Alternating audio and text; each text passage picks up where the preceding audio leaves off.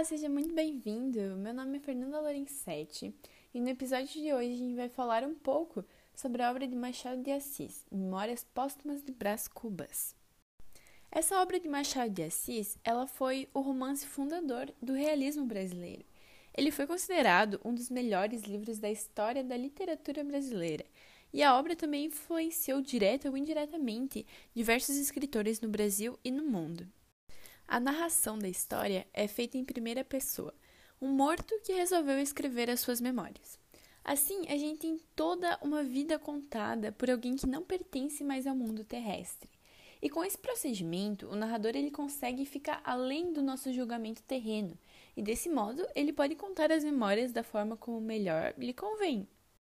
As Memórias Póstumas de Brás Cubas foi publicado em 1881 e o livro ele aborda as experiências de um filho abastado da elite brasileira do século XIX, Brás Cubas. Começa pela sua morte e descreve a cena do enterro, dos delírios antes dele morrer, até retornar à sua infância, quando a narrativa segue de forma mais ou menos linear. O romance em si, ele assim não apresenta grandes feitos, não existe um acontecimento que seja significativo e que se realize por completo. A obra ela termina nas palavras do narrador, com um capítulo só de negativas. Brás Cubas ele não se casa, ele não consegue concluir o emplasto, que era o medicamento que ele imaginava criar para conseguir a glória na sociedade. E ele acaba se tornando deputado, mas o seu desempenho é medíocre e ele não, não tem filhos no final.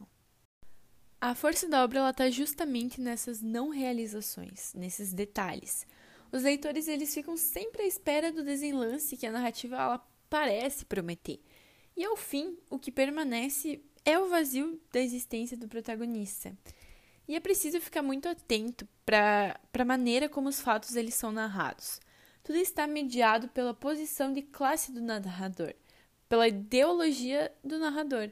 Assim, esse romance ele pode ser conceituado como uma história dos caprichos da elite brasileira do século XIX e os seus desdobramentos.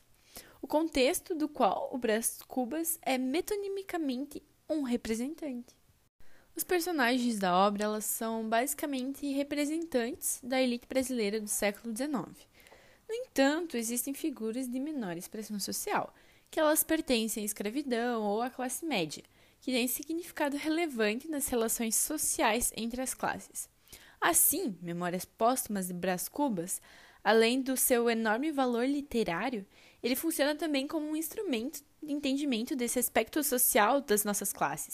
A sociedade daquela época, ela se estruturava a partir de uma divisão muito nítida.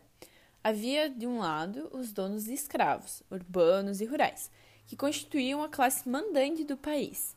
Eles estavam representados uh, como políticos, ministros, senadores e deputados. Do outro lado, existia a escravidão, e era responsável direta pelo trabalho e pelo sustento da nação, e, por assim dizer, das elites. E no meio existe uma classe média formada por pequenos comerciantes, funcionários públicos e outros servidores, que são dependentes e agregados dos favores dos grandes privilegiados. Sobre o contexto histórico do romance Memórias Póstumas de Brás Cubas, que foi publicado em 1881, foi produzido em um momento de grandes mudanças sociais no mundo e no Brasil, por assim dizer. A Revolução Francesa e a Revolução Industrial, eles produziram durante o século XVIII e XIX a ascensão da burguesia, com um forte êxodo rural, constituindo as cidades cada vez maiores e mais tecnológicas. No Brasil, a cidade do Rio de Janeiro passou por intensa modernização após a chegada da família real, em 1888, 1808, me desculpe, e a independência do país, em 1822. Cada vez mais populosa, a cidade ela se encheu de comerciantes, de burocratas, funcionários públicos e outros diversos tipos sociais que passaram a figurar nas obras de Machado de Assis. E agora uma pergunta final. Por que, que a obra Memórias Póstumas de Brás Cubas é considerada realista? Então, o romance Memórias Póstumas de Brás Cubas, ele é considerado o romance fundador do realismo no Brasil. E isso aconteceu porque o livro ele apresenta características já abordadas pelo realismo europeu, que era, por exemplo, a descrição objetiva da nova realidade urbana que se apresentava no mundo, o retrato dos costumes da classe média da época, a recusa do tom sentimental exagerado, típico do romantismo, e o repúdio à idealização do amor, da mulher, do herói, e o forte tom de crítica social e ironia.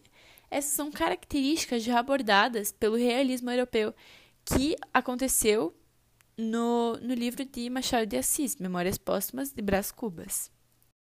Então, agora, para encerrar, eu quero agradecer por ter ouvido essa gravação, esse episódio de um resumo da obra de Machado de Assis, Memórias Póstumas de Brás Cubas, que foi considerado fundador do realismo no Brasil.